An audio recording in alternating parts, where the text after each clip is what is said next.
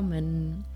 Ich verarbeite ja immer wieder ganz gerne Themen im Podcast, die ja immer mal wieder aufploppen, die sich mir sozusagen aufdrängen. Und das war in den letzten Wochen auf ganz vielen Ebenen mal wieder der Fall, sowohl in meinen Einzelberatungen, im Migräne-Abo, aber auch in meiner Supervisionsgruppe. Ähm, das ist eine Gruppe mit Ayurveda-Coaches, ähm, in der wir Fälle besprechen, also die Fälle der Coaches, die ähm, ja, wir in der Gruppe diskutieren und ähm, ja, unsere Meinung dazu diskutieren, ich meinen Senf dazu gebe. Und ähm, genau, immer wieder kam das Thema auf emotionalen Hunger, beziehungsweise was ist denn jetzt eigentlich wirklich Hunger?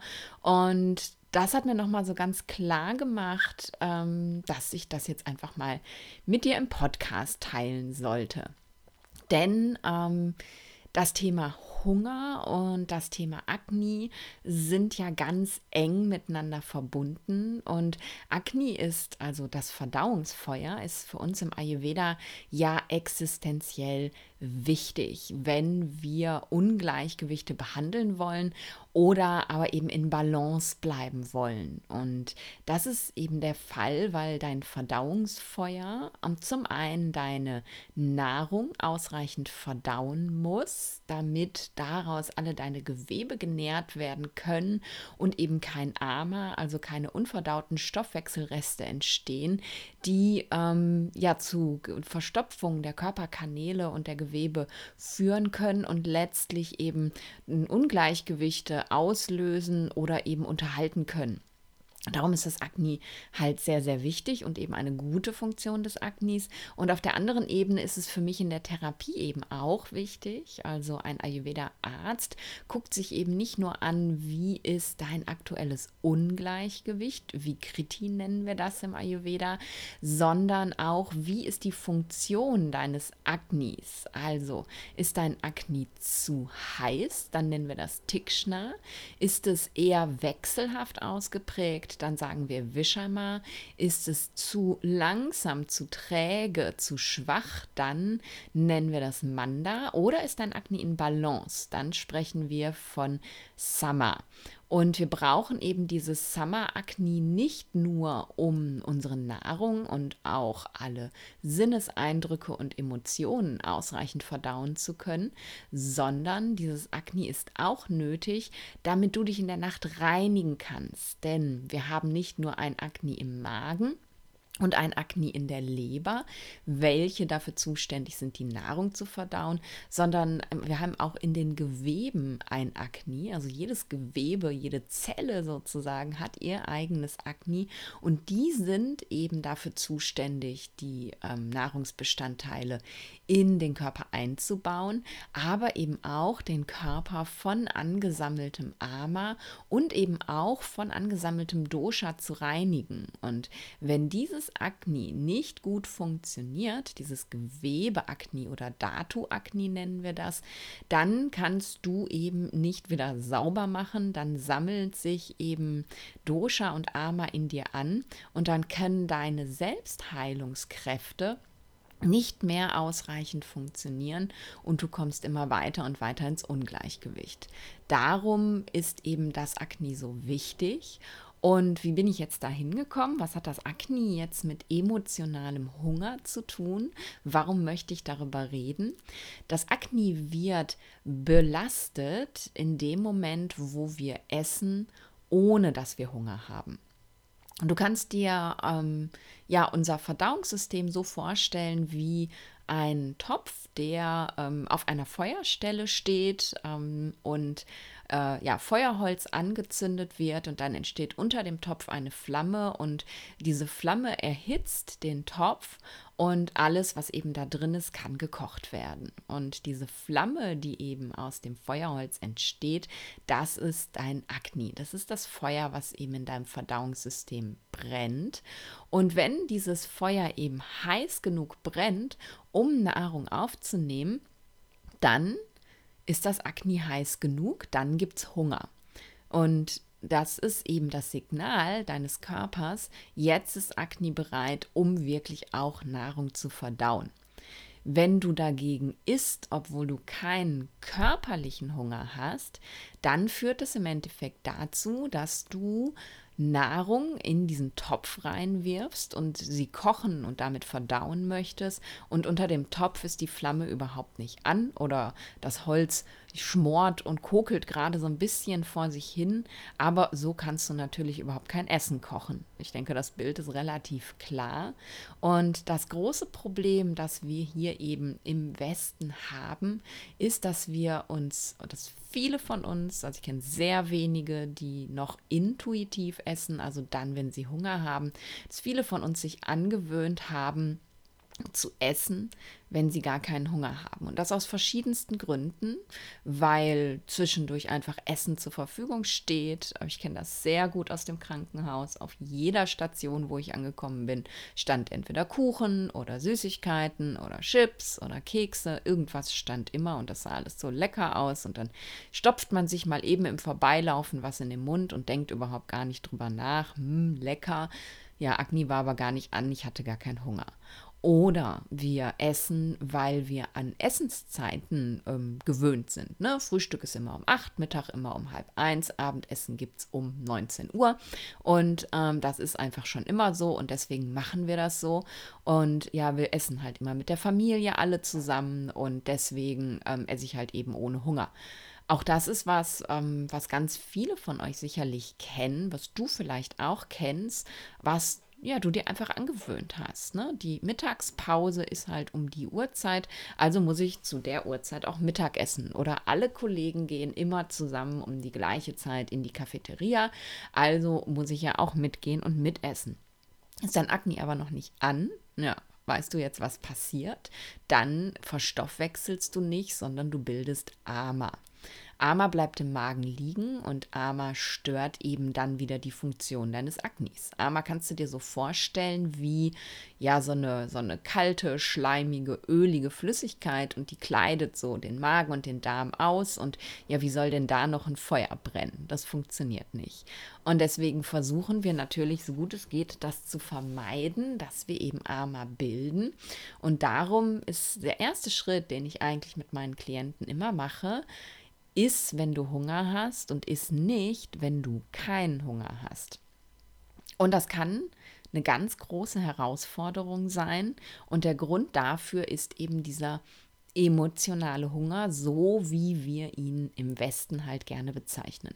Ich bin genervt, ich esse was. Ich bin frustriert, ich esse was. Ich bin äh, gestresst, ich esse was. Ich bin traurig, ich esse was. Ganz viele Gründe gibt es im Endeffekt, warum wir unsere ähm, ja, unsere Emotionen, die gerade da sind, mit was zu essen befriedigen. Und das sind eben immer Situationen, in denen dein Akne einfach gerade gar nicht an ist. Und ja, wie kommt dieser emotionale Hunger jetzt eigentlich zustande? Warum essen wir, obwohl wir gar keinen Hunger haben? Unser Körper müsste doch eigentlich schlau genug sein, dann nicht an Essen zu denken, wenn er gar kein Essen braucht, oder? Das hat ganz viel mit unserer ja, sagen wir mal, frühkindlichen Prägung zu tun, damit, wie wir ja schon von ganz klein auf groß geworden sind, damit, wie wir aufgewachsen sind. Denn ähm, dieses Bedürfnis, diese Emotion, die jetzt gerade da ist, die ist im Endeffekt ja auch ein Signal unseres Körpers, dass befriedigt werden möchte. Unser Körper schickt mit dieser Emotion ein Signal und anstatt sich anzugucken, was ist da jetzt gerade, was möchte mein Körper eigentlich wirklich von mir, sind wir halt sehr früh darauf gepolt worden, dieses Signal ja mit Essen zu befriedigen. Und es hat viel damit zu tun, dass wir eben hier ähm, im Westen, nicht nur in Deutschland, sondern letztlich in, in allen ja, westlichen Kulturen, in allen modernen Kulturen, sagen wir mal, das muss ja nicht nur im Westen sein, ähm, einfach nicht mehr so aufwachsen als Kinder, wie es für uns ja vielleicht gut oder gesund ist. Und das gilt natürlich nicht für jedes Kind, aber gerade Kinder, die ähm, einen hohen Wateranteil haben, brauchen sehr viel körperlichen Kontakt zu Beginn ihres Lebens. Auch bei Pitta-Kindern ist das so. Ähm, bei Kafferkindern meistens eher nicht. Die sind aus sich heraus ja super geerdet. Aber gerade so bei Vata- und Pitta-Kindern, die sind halt ja nicht ganz so geerdet. Und wenn, ja, wenn ein klein, kleines Baby sich ungeerdet fühlt, dann ist die Konsequenz daraus, na was? Es weint. Es möchte auf sich aufmerksam machen. Es hat keine anderen Mittel, auf sich aufmerksam zu machen und zu sagen, hallo, ich brauche jetzt Erdung. Also weint es einfach. Und diese fehlende Erdung, die diese vor allem Vata- und Pitta-Kinder haben, liegt eben daran, dass wir ja ein, ein fehlendes Bounding haben. Bounding nennt man das im Englischen. Das ist der, ja letztlich der Körperkontakt zu ja zur Mutter primär, aber eben ja vielleicht auch zu anderen Menschen. Also es geht jetzt erstmal primär um den Körperkontakt, weil der wirkt nämlich auf diese kleinen Wesen unglaublich erdend. Und wenn eben diese Erdung fehlt, der Körperkontakt fehlt, dann fängt das Baby an zu weinen. Ich ähm, reise ja sehr, sehr viel und ähm, mache unglaublich gerne auch Fernreisen, schon lange nicht mehr gemacht, aber ähm, ja, da habe ich einfach, oder ist mir ganz viel eben gerade in ähm, Ländern, die nicht so westlich sind, aufgefallen, dass Babys eben ähm, sehr oft für sehr lange Zeit am Körper der Mutter oder der Tante oder der Großmutter getragen werden. In Afrika ist das so, ähm, da schnallen sich die Frauen die Kinder auf den Rücken, äh, meistens mit einfach irgendeiner großen Decke, knoten die die am Rücken fest und dann gehen die mit den Kindern auf dem Rücken arbeiten. Dann hängt das Kind also einfach den ganzen Tag hinten am Rücken dran. Und du denkst, mein Gott, das kann nicht wahr sein. Das, die, die pennen da einfach, die hängen da ab, die sind da total tiefenentspannt. In Asien ist es so, dass die ähm, Frauen die Kinder meistens auf dem Bauch tragen, also am, am, vorne am Körper, eben auch einfach mit Tüchern und Decken festgemacht. Und gerade in, in Vietnam habe ich das viel gesehen, aber auch in Sri Lanka. Ähm, die Kinder ähm, werden den ganzen Tag rumgeschleppt. Die Frauen gehen ähm, in den Teeplantagen oder in den Reisfeldern mit den Kindern am Bauch arbeiten. Also dieses kleine Wesen hängt dann da wie so ein kleines Äffchen am Bauch der Mutter fest fest und ähm, die Mütter sind halt mit den Kindern einfach unterwegs. Und wo ich das jetzt so sage, wie so ein kleines Äffchen, fällt mir das ein, ja, das machen Affenbabys auch, ne? Hast du das mal gesehen in so Tiervideos, wenn, wenn Schimpansen ähm, durch die Bäume klettern und dieses kleine winzige Baby hängt einfach am Bauch der Mutter dran. Das hält sich halt da an der Mama fest und hängt dann da irgendwie rum und den ganzen Tag. Und diese Babys, also die Affenbabys, und wir sind ja jetzt nicht so weit entfernt von den Affen, also schon ein bisschen, aber äh, ne, ihr wisst, wie ich das meine. Aber eben auch diese Kinder, die ich da in Asien und in Afrika gesehen habe, ähm, die sind so tiefenentspannt. Auf, äh, Im Vergleich zu, zu den Babys, die, die wir hier so im Westen sehen, hast du das Gefühl, die sind alle irgendwie dauerhaft mit irgendwelchen Medikamenten sediert. Die hängen da einfach nur ab und machen irgendwie keinen Murks. Die sind super tiefenentspannt. Und ja, das liegt einfach daran, dass sie dieses ganz intensive Bounding haben und wirklich nur noch auf sich aufmerksam machen, wenn die einen Furz quersitzen haben. Also entweder wenn die Windel voll ist oder wenn der Bauch leer ist. Und ähm, alle anderen Bedürfnisse sind ja einfach total gestillt. Und das ist bei uns im Westen einfach nicht mehr so. Ne? Das ist, ja, das ist die Welt, in der wir leben, weil eben, ja, Mütter einfach relativ früh wieder arbeiten gehen müssen ähm, und nicht im Büro mit diesem Baby am Bauch sitzen können, ähm, weil das gibt unsere Welt einfach nicht her, weil vielleicht ein zweites oder ein drittes oder wie viele Kinder auch immer da sind, die ja eben ähm, auch Aufmerksamkeit fordern, weil ähm, ja, weil man das vielleicht auch einfach nicht so macht. Also es gab Phasen oder es gibt ja immer wieder diese, diese Erziehungsentwicklungsphasen. Ich habe also selber ja keine Kinder, aber ich habe es eben eben bei einigen Freundinnen miterlebt oder eben auch ja bei mir selber miterlebt. Ne? Es gab, gab Phasen, wo es hieß, und das war so meine äh, Phase, wo ich klein gewesen bin, ja, das Kind muss auch mal schreien. Ne? Dann wurde das Kind halt in die Wiege gepackt, wo es halt die ganze Zeit so rumgammelt. Und wenn es geschrien hat, ja, dann musste es halt auch erstmal schreien. Und ähm, ja, dann hat es halt geschrien, obwohl es eigentlich ja was wollte. Und es sollte sich halt erstmal ausschreien. So eine Phase gab es. Weiß nicht, ob du die noch kennst. Dann gibt es, hat es Phasen gegeben, da war es ganz cool. Ähm, die Kinder immer getaktet nach Uhrzeit zu stillen. Ne, da gibt es dann diese, diese Drehscheibchen, wo du immer einstellen kannst, wann hast du das letzte Mal gestillt, mit welcher Brust hast du gestillt und dann werden die Kinder immer nach einer speziellen Uhrzeit gestillt. Also nicht, wenn sie Hunger haben, sondern wenn jetzt Zeit ist. Dann gab es die Phase, Kinder werden gestillt ähm, äh, nach Bedürfnis. Das habe ich bei einer Freundin von mir erlebt, vor, also auch schon wieder zehn Jahre her oder so. Da war das ganz äh, hip, nach Bedarf zu stillen. Sprich, immer wenn das Baby weint. Ja. Hm. Jetzt weißt du schon, warum das keine so gute Idee ist, habe ich dir gerade schon erzählt. Also ne, es, es, gibt immer wieder diese, diese Phasen und als, als junge Mutter ähm, oder als Mutter generell ist man eben all diesen Informationen ausgesetzt und ja, muss daran entsprechend eben rausfinden, okay, was ist jetzt das Beste für mein Kind? Und wenn alle das so machen, naja gut, dann mache ich das halt auch. Und im Endeffekt ist es halt für dieses kleine Wesen, das jetzt gerade ein unbändiges Bedürfnis nach Erdung hat, ein ganz großes Ding, wenn es anfängt zu schreien und dann wird es hochgenommen und dann wird es angedockt an die Brust der Mutter, also Körperkontakt, aber Körperkontakt verbunden mit Nahrungsaufnahme. Und so wird eben, und wir sind halt leider nichts anderes als äh, der Pavlovsche Hund, also der Hund mit der Schelle. Das kennst du vielleicht noch, dieses Experiment. Ähm, hast du vielleicht in der Schule mal gelernt, dass eben ähm, ja von diesem Herrn Pavlov, der das Experiment gemacht hat, Hunde in einen Käfig gesperrt worden sind und immer, wenn es was zu essen gab, wurde eine Schelle geläutet. Und nach einer gewissen Zeit hat man dann damit aufgehört ähm, und hat dann eben nur noch die Schelle geläutet. Und es wurde eben gemessen, die, die Speichelproduktion des Hundes. Also dem läuft das Wasser im Mund zusammen sozusagen.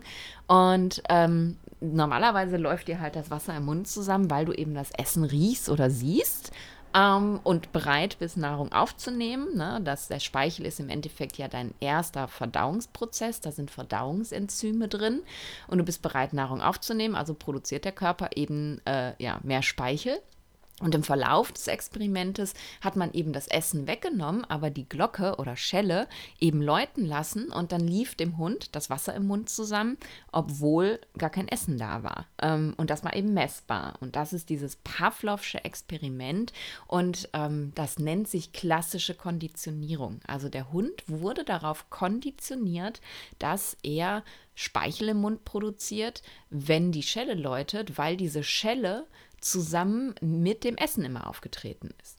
Und das Gleiche passiert eben bei Babys auch, wenn das Signal von ihnen kommt, ich brauche Erdung und sie werden an die Brust angedockt, also es bekommt Körperkontakt und gleichzeitig kommt was zu essen, dann sind wir klassisch darauf konditioniert worden, dass das Gefühl, ich bin ungeerdet, immer mit Essen befriedigt wird. Dann kommt natürlich noch dazu, dass ähm, das auch ganz hervorragend erdend wirkt, wenn wir essen. Zum einen haben wir natürlich dann den Bauch voll, das macht eben schon so ein erdendes Gefühl. Zum anderen ist halt die Muttermilch ähm, auch süß und süß hat ähm, jede Geschmacksrichtung besteht aus zwei Elementen und die Geschmacksrichtung süß besteht aus Erde und Wasser. Erde und Wasser, das weißt du, wenn du schon länger zuhörst. Das sind die Elemente, die auch Kaffer bilden. Und Kaffer ist ja eben dieses sehr schwere, dieses sehr erdige Dosha. Das heißt, die Geschmacksrichtung süß hat einen erdenden Effekt auf den Körper. Also so funktioniert das natürlich trotzdem noch ähm, oder noch besser, dieses, äh, diese Konditionierung auf süß erdet mich, wenn ich mich ungeerdet fühle. Und so entsteht eben aus ayurvedischer Sicht dieses, dieser emotionale Hunger, wie wir ihn hier nennen, wie ich ihn einfach ja nicht gerne nennen möchte, weil damit ist ja irgendwie assoziiert, dass man ja, dass man so kontrolllos ist, dass man eine Emotion hat und deswegen ähm, muss man jetzt was essen. Und ähm, ich habe letztens noch eine Klientin gehabt, die sagte ja, ich bin süchtig nach Schokolade. Und sie hat diesen emotionalen Hunger in Anführungsstrichen so konditioniert für sich, so negativ belegt, dass sie sich wirklich als süchtig bezeichnet hat. Und Sucht ist ja schon ein ganz schön großes Ding tatsächlich. Und deswegen mag ich diesen Begriff eigentlich gar nicht so gerne und erkläre ihn ihn halt einfach auch wirklich immer direkt in der ersten Beratung und sag, hey, und so kommt eben dieser emotionale Hunger zustande. Das ist der Grund dafür. Dir hat als Kind die Erdung gefehlt und du bist dann gefüttert worden. Ja. Jetzt könnte ich die Folge enden lassen und sagen, okay, jetzt habe ich dir emotionalen Hunger erklärt.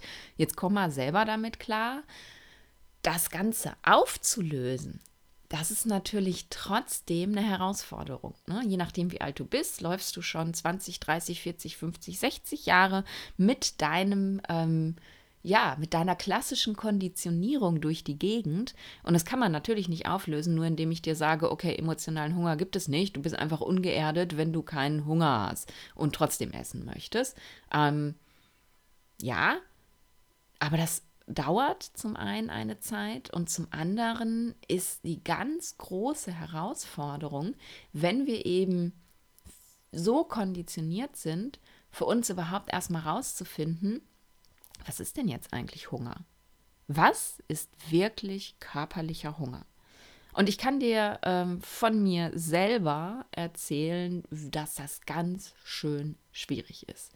Ich ähm, ja, ich war halt, äh, ich war, als ich geboren worden bin, war ich ähm, ein, ein, ein ganz zierliches kleines Waterpüppchen, da passte das alles noch. Und ähm, da ich aber so ein zierliches kleines Waterpüppchen gewesen bin, ähm, hat der Arzt meiner Mama äh, direkt ähm, Alarm geschlagen. Äh, ja, die, das Kind liegt irgendwie ganz knapp auf der untersten Perzentile und die muss zunehmen, die ist viel zu klein und viel zu zart. Und ähm, das hat bei meiner Mama natürlich die Panik ausgelöst, zumal sie mich eben auch nicht stillen konnte. Ähm, äh, dass sie eben ja wirklich jedes Mal, wenn ich, äh, wenn ich irgendwie äh, einen Mucks gemacht habe, mir sofort die Flasche in den Mund gestopft hat.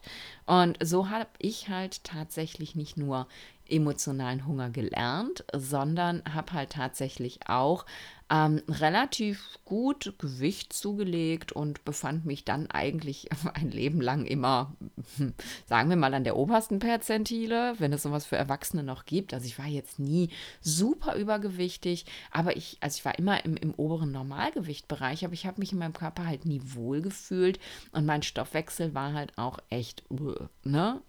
Und dadurch habe ich schon relativ früh, ähm, ja, ich denke schon, eine Essstörung entwickelt. Also keine klassische Essstörung im Sinne von Bulimie oder Anorexie oder Binge-Eating, also nichts, was man so klassisch als Diagnose kennt aus der Psychologie und Psychiatrie.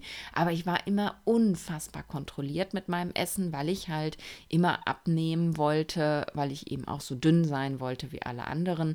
Ähm, Kinder, Frauen, Mädchen, wie auch immer. Und ähm, ich sage immer gerne, ich bin eigentlich auf Diät, seit ich in der Pubertät bin. Also seit ich festgestellt habe, äh, dass man sich auch mit anderen Menschen vergleichen kann, ähm, war ich eigentlich immer auf Diät. Und ich habe so ziemlich jede Diät durch, die, die man so machen kann.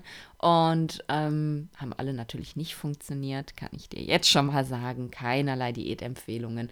Aber ich habe mich damit eben so rein manövriert in diese völlig, völlig kranke Wahrnehmung meines Hungergefühls. Zum einen war Hunger immer, wow, okay, wenn du das jetzt aushältst, dann nimmst du ab. Ne? Jetzt gerade braucht dein Körper Kalorien. Wenn du das jetzt aushältst, nicht zu essen, dann nimmt er ja die Kalorien von deinem Fettgewebe und dann nimmst du ab. Also war Hunger für mich immer ein ganz großes Ziel richtig körperlicher Hunger und ich konnte körperlicher Hunger so gut, dass ich beinahe kollabiert bin. Ähm, das war so meine Pubertät und meine frühen Zwanziger. Aber ja, ganz gestörtes Verhältnis dazu. Dann kam dazu irgendwann das Arztsein, also Studium, Krankenhaus, Arbeiten und so, wo du einfach teilweise so beschäftigt bist, dass du über Stunden hinweg nicht essen kannst und eben lernst, Hunger zu unterdrücken deswegen und ähm, lernst zu essen, wenn du Zeit hast und nicht, wenn du Hunger hast, sondern einfach irgendwie, okay, ich habe jetzt fünf Minuten, ich schlinge jetzt alles, was ich habe, runter. Wer weiß, wann ich wieder zum Essen komme. Auch das habe ich sehr gut gelernt Zustand im Krankenhaus.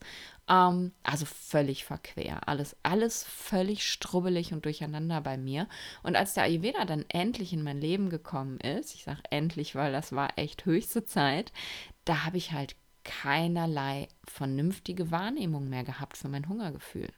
Es war völlig kaputt. Ich konnte dir noch nicht mal beschreiben, wie sich körperlicher Hunger anfühlt. Für mich war körperlicher Hunger immer dann, wenn ich kollaptisch geworden bin. Und es war halt wirklich so. Ich habe ähm, dann unfassbare Magenschmerzen bekommen, bin massiv zittrig geworden, also so wie unterzuckert. Das kennst du vielleicht, das Gefühl. Und mir ist übel geworden, richtig speiübel. Und ich habe wirklich auch Situationen gehabt, da, da fühlte sich das an, als muss ich mich jetzt übergeben. Ähm, war ja nichts drin im Magen, musste ich also nicht. Das war dann so, so, eine Kombination aus Niesen und Brechen müssen, also so zwei, drei Mal hintereinander. Es kam natürlich nur nichts rauf. Und gleichzeitig ist mir, habe ich richtig Kreislauf bekommen. Also ich bin richtig kollaptisch geworden. Weiß im Gesicht, musste mich hinlegen, Füße hochlegen. Ähm, und das war für mich, okay, ich habe Hunger. War beeindruckend, ne? Und alles, was eigentlich davor schon in meinem Körper passiert, was mir sagt, das ist jetzt Hunger, das kannte ich nicht. Dafür kannte ich emotionalen Hunger total gut. Ähm, total. Also Ärger, Frust, miese Laune, Wut, Traurigkeit, Kummer, alles, alles, alles, alles war irgendwie, ja, doch, ähm, könnte man auch mal was essen. Und dann kannst du dir vorstellen, dass das wirklich eine Herausforderung war. Und es hat mich wirklich eine lange Zeit gekostet, ähm, rauszufinden, was ist eigentlich wirklich Hunger? Also wann fängt dieses Gefühl an? Ähm, und nicht erst zu warten, bis ich umfalle und dann zu sagen, okay, jetzt hatte ich vielleicht Hunger. Ähm, das hat gedauert. Und heute bin ich wirklich in der Lage, genau zu sagen, wann ich Hunger habe und auch genau zu wissen, wann ich keinen habe. Und es ist wirklich, also ich kann, ich kann meinen Hunger so genau einschätzen, dass ich dir auch sagen kann, wie lange ich noch Zeit habe, um zu essen. Und ich beschreibe dir das mal. Vielleicht ähm, hilft dir das zu erkennen, wie es bei dir ist. Ähm, ich habe ein Hungergefühl, das ich gerne als, als Vakuumgefühl beschreibe. Das fühlt sich so an, das fängt unten im Bauch an, ne, so im Magen. Der Magen, der sitzt ja auf, auf der rechten Seite, so unterhalb deiner Rippen. Wenn du jetzt mal so die Hand, wenn, wenn du jetzt Auto fährst, dann nicht beide Hände benutzen, sondern nur eine. Wenn du jetzt die Hand auf deinen unteren Rippenbogen drauflegst, auf der linken Seite, dann stellst du fest, da ist der Magen. Unterer Rippenbogen, so die Finger liegen unten auf dem, ähm, auf dem, in der Mitte auf und genau da, wo jetzt deine Hand liegt, da ist dein Magen. Und da fängt bei mir dieses Gefühl an. Da merke ich so, oho, okay, da ist irgendwie leer. Ich habe zum Beispiel überhaupt kein Blubbern im Magen oder Magengrummeln oder Magenknurren. Das macht meiner gar nicht. Mein Magen blubbert und grummelt manchmal eher, wenn ich was gegessen habe, wenn er arbeitet. Und das ist dann eher der Darm meistens. Ähm, aber ich merke da dieses Vakuumgefühl. Ja, kann man so sagen. Und dann, wenn ich dann nicht esse, ist noch nicht schlimm. Und dann merke ich langsam, dass dieses Gefühl die Speiseröhre hochwandert. Also Stück, es verlagert sich so in die Mitte des Brustbeins und dann wird das Stück für Stück zieht sich das immer weiter nach oben. Und ich kann halt wirklich genau sagen, wenn das so, so, so, ja, an diesem, kennst du diesen Punkt, oder kennst du, kannst du auch tasten, diesen Punkt zwischen deinen Schlüsselbeinen. Die Schlüsselbeine sind diese Knochen, die, die oben den Brustkorb abschließen. Wenn du die so lang fährst, dann landest du mit den Fingern in der Mitte in so einer Kuhle. Das ist so der, der Mittelpunkt zwischen deinen Schlüsselbeinen und oben eben das Ende von deinem Brustbein. Wenn dieses Vakuumgefühl da angekommen ist, dann weiß ich, jetzt wird's höchste Eisenbahn. Und zwischen dem ersten da fühle ich was im Bauch. Und diesem Gefühl, wenn das oben angekommen ist, habe ich meistens so eine halbe bis dreiviertel Stunde, manchmal auch eine Stunde Zeit kann ich relativ gut einschätzen. Das heißt, wenn ich das erste Grummeln im Bauch bemerke und ich muss noch was kochen und ich weiß, es ist jetzt kein Porridge, das irgendwie in zehn Minuten fertig ist, sondern ich muss schnippeln und tralala, ja, dann fange ich an zu kochen. Oder mache mir Gedanken darüber, wenn ich unterwegs bin, wo kriege ich jetzt was zu essen her, damit ich eben wirklich esse, wenn der Hunger richtig ausgeprägt ist und nicht warte. Denn wenn ich warte, dann können zwei Sachen passieren. Entweder das Gefühl ist da oben angekommen und ich füttere es nicht und dann geht es los und dann werde ich zur Diva. Also erst werde ich relativ mimimi und quengelig und dann werde ich zur Diva und dann kommt irgendwann eben dieses ganz körperliche Unterzuckertsein, dieses kollaptisch werden, dass mir schlecht wird, bla bla bla. Habe ich schon ewig nicht mehr gehabt, aber ich kann mich relativ gut noch dran erinnern von früher, äh, wenn ich irgendwie 24 Stunden durchgearbeitet habe und nicht zum Essen gekommen bin, wie sich das anfühlt. Und beides kann passieren, je nachdem, in welchem Zustand mein Agni gerade ist. Ich habe ähm, meistens, äh, weil ich halt meistens in einem Vata-Ungleichgewicht bin, ein sogenanntes Vishama-Agni, habe ich dir vorhin erzählt, dieses wechselhafte Agni. Das kann mal Manda sein, also zu träge, und es kann mal Tikshna sein, also zu heiß. Wenn das Manda ist, dann meldet es Hunger und wenn ich den dann nicht befriedige, dann geht der Hunger einfach weg. Dann ist der weg. Dann ist er wie weggepustet könntest du jetzt sagen, ach, ist doch super, ist doch nicht schlimm, ist ja nichts Schlimmes passiert. Aber das kannst du dir eben so vorstellen, wie du hast das Feuer, das sowieso schon nicht so heiß war, ähm, zu lange brennen lassen und dann ist kein Feuerholz mehr da. Und dann geht das Feuer aus.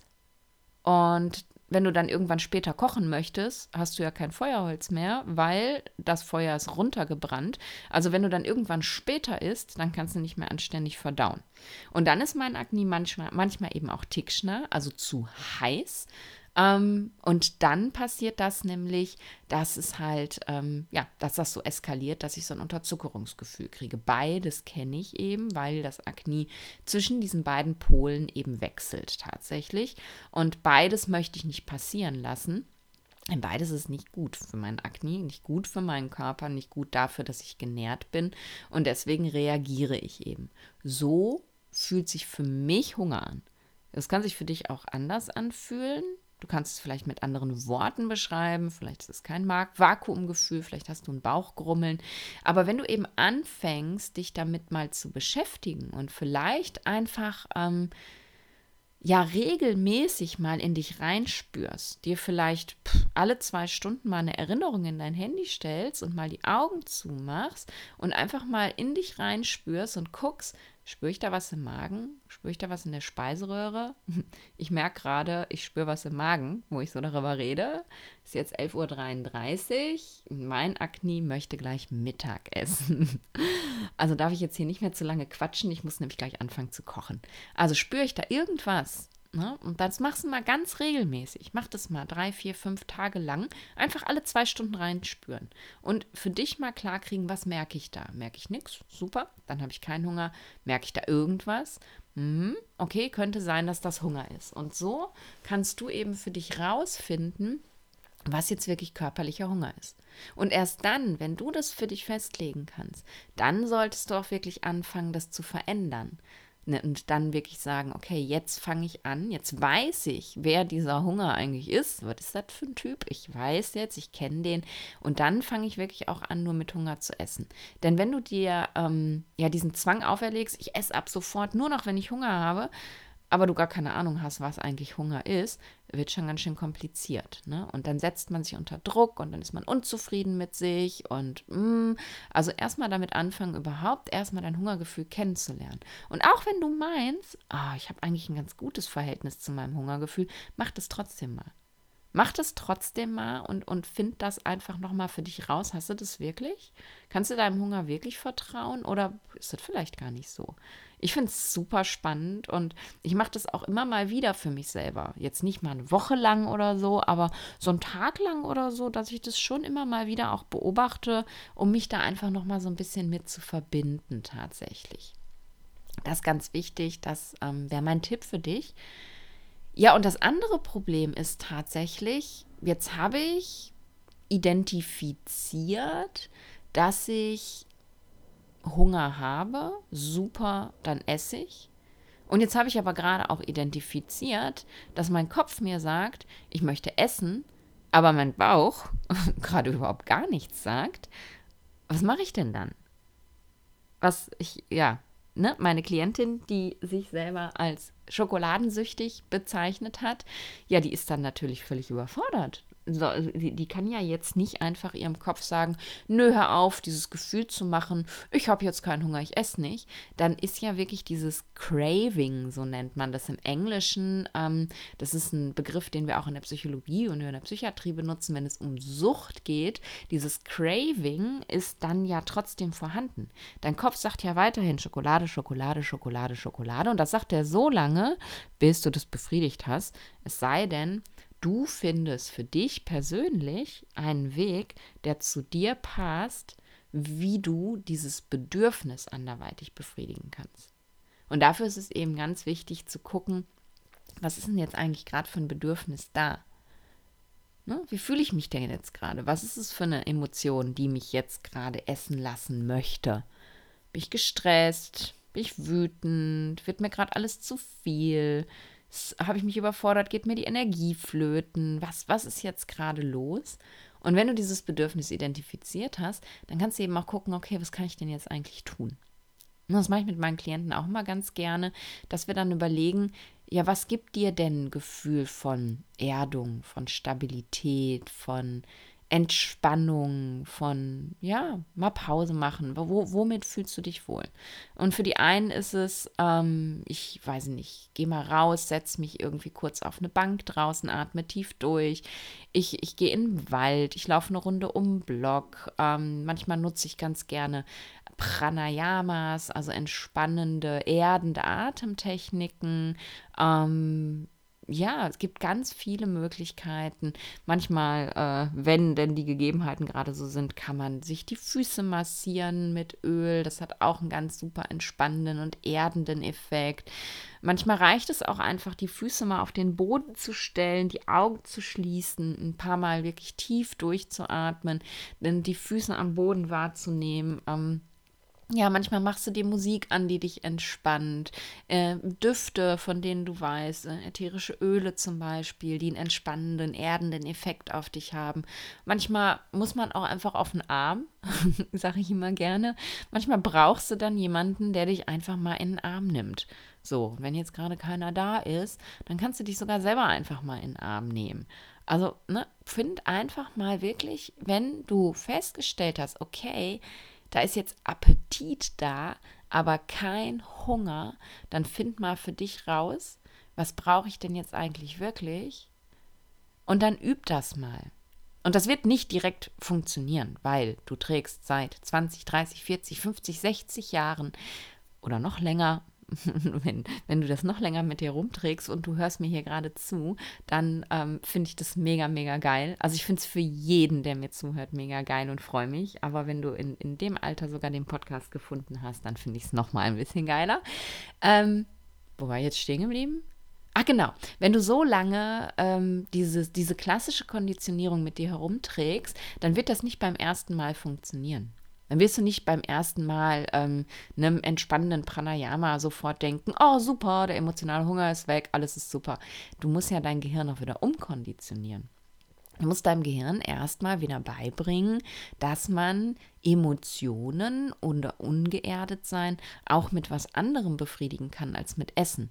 Und das dauert eine Zeit. Und das hat bei mir auch wirklich echt eine Zeit gedauert. Also erstmal dieses Wiedererkennen können, was ist denn überhaupt Hunger? Und dann aber eben auch zu sagen, mm okay, ich habe jetzt was gefunden, was sich für mich gut anfühlt aber das wirkt auch, das kann auch noch mal wieder eine Zeit dauern. Also dann nicht irgendwie frustriert sein, wenn du dann doch das Stück Schokolade in den Mund stecken musst, obwohl du dich ja über eine andere Art und Weise geerdet hast. Ähm, Gerade fällt mir ein, was auch super erdend ist, ist ähm, die Stellung des Kindes aus dem Yoga. Finde ich auch ganz toll. Man ist dann ja in so einer, so einer Embryonalhaltung mit äh, ne, Stirn auf dem Boden, ganz viele Körperteile berühren den Boden, super erdend. Mache ich manchmal auch total gerne, wenn ich merke, ich verliere die Bodenhaftung, einfach wipp. Ab auf den Boden, mal fünf Minuten irgendwie Stellung des Kindes tief durchatmen, geht mir super danach. Genau, ähm, wollte ich dir nur eben mitgeben. Ja, also es kann wirklich einfach auch, manchmal bin ich über mich selber total beeindruckt, dass ich nicht den Faden verliere, dass ich immer wieder dahin zurückkomme, wo ich eigentlich hin wollte. Merkst du, ne? Trotz Vata. Das ist, liegt daran, dass ich mich immer wieder erde. Also es kann einfach wirklich eine Zeit dauern. Es wird nicht von Anhieb auf, auf Anhieb von Anfang an wirklich passieren, dass du merkst, wham, und jetzt ist der Bann gebrochen und jetzt funktioniert es richtig. Also sei da super milde mit dir und sei einfach stolz drauf, jedes Mal, wenn du es ja, in Anführungsstrichen richtig machst. Ich möchte gar nicht so in diese Dualität rein, richtig, falsch, gut, schlecht. Aber du weißt, was ich meine. Jedes Mal, wenn es geklappt hat, nur mit Hunger zu essen und nicht zu essen, weil du keinen Hunger hast, dann sei da super stolz auf dich. Denn es ist ein Riesenschritt. Du bist konditioniert, wie der Hund mit der Schelle. Du kannst gar nicht mehr anders. Und du bist aus diesem Bann ausgebrochen und hast es verändert und es ist mega. Und dann darfst du dich bei jedem Mal hart dafür feiern und bei jedem Mal total milde mit dir sein, wenn es nicht geklappt hat und nicht die Flinte ins Korn werfen, sondern einfach weitermachen. Und du wirst sehen, Alleine das wird so mega viel verändern. Auch wenn du nicht perfekt ayurvedisch isst, auch wenn du nicht jeden Tag eine Stunde Yoga machst, auch wenn du nicht jeden Tag eine Stunde Pranayama machst, auch wenn und du du du nicht deinen Job kündigst und dein Leben nochmal komplett neu erfindest, wenn du damit anfängst, du wirst merken, es wird mega viel verändern, weil und jetzt schlagen wir nochmal den Bogen ganz zum Anfang, weil dein Agni dann wirklich verdauen kann. Deine Gewebe werden genährt, du bildest kein Ama. Und was passiert dann, wenn du kein neues Ama bildest? Dann kannst du eben in der Nacht den ganzen alten Dreck sauber machen. Wenn du jeden Tag immer wieder neues Ama bildest, und es passiert auch, wenn du dich perfekt ayurvedisch ernährst, aber ohne Hunger isst, ne, ich dir erklärt warum, wenn du jeden Tag neues Ama bildest, dann schafft dein Agni gerade das wegzuschaffen, was du über den Tag produziert hast, daher dann kommt das nie an den ganzen Schrott ran, der da sonst so rumliegt. Also du wirst wirklich alleine durch diese eine Veränderung schon so viel Positives bemerken. Und deswegen möchte ich dir das super, super krass ans Herz legen, dass du beginnst intuitiv zu essen, dass du super fein bist damit, dass du diesen emotionalen Hunger hast. Denn das ist ganz normal, den haben wir alle. Aber dass du eben wirklich dir erlaubst, nicht zu sagen, das haben wir alle, das ist nun mal einfach so, sondern da rauszutreten aus diesem Kreislauf, diesen Band zu durchbrechen, einfach mal loszumachen, einfach mal zu starten und es für dich auszuprobieren. Das wird mir echt am Herzen liegen, weil ich glaube, damit wird es dir schon viel, viel besser gehen. Falls es dir denn schlecht geht. Aber selbst wenn es dir nicht schlecht geht, wirst du merken, es kann dir noch besser gehen. Das wollte ich dir erzählen.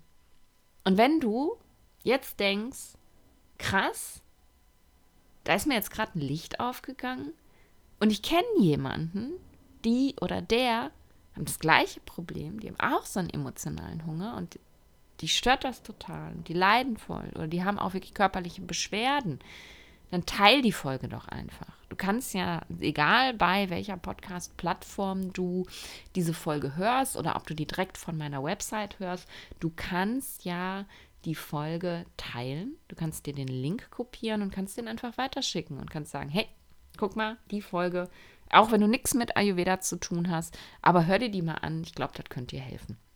Teil die, weil ist einfach wichtig. Hilfst du mir natürlich auch mit, wenn mehr Menschen meinen Podcast hören, aber darum geht es mir jetzt gerade gar nicht, sondern wirklich darum, dass so viele Leute wie möglich eben wirklich aus diesem Bann aus dieser klassischen Konditionierung ausbrechen und eben für sich wieder lernen, was gesunde Ernährung ist und nicht sowas durchmachen müssen wie ich mit allen Diäten, mit, mit völliger Abgetrenntheit vom Körper, äh, sondern eben ja, da einfach rauskommen aus diesem Teufelskreis. Das würde mich freuen. So, jetzt habe ich schon wieder viel länger gequatscht, als ich wollte. Mache ich ja irgendwie immer. Ich freue mich, dass du bis jetzt dabei geblieben bist. Ich hoffe, dass dich die Folge inspiriert hat. Und wenn das so ist, dann komm doch einfach auf Instagram, also falls du auf Instagram bist, und schreib einfach unter dem Post zu dieser Folge, was könntest du denn mal schreiben? Schreib, dass dich die Folge inspiriert hat, schreib, dass du auch emotionalen Hunger kennst oder schreib vielleicht auch ja, deinen dein Weg, ähm, wie du aus diesem emotionalen Hunger zu einem mehr intuitiven Essen rausgekommen bist oder was es auch bei dir verändert hat. Ich würde mich super freuen, wenn wir da in einen Austausch kommen, weil ja, das ist einfach so die einzige Möglichkeit, wie ich eben mit dir in Austausch kommen kann über Social Media. Ähm, und ich, ich finde es halt einfach auch mega, mega toll äh, zu hören, wenn sich durch meinen Podcast bei dir was verändert. Genau. Jetzt höre ich auf Danke, dass du da warst und bis nächste Woche. Stay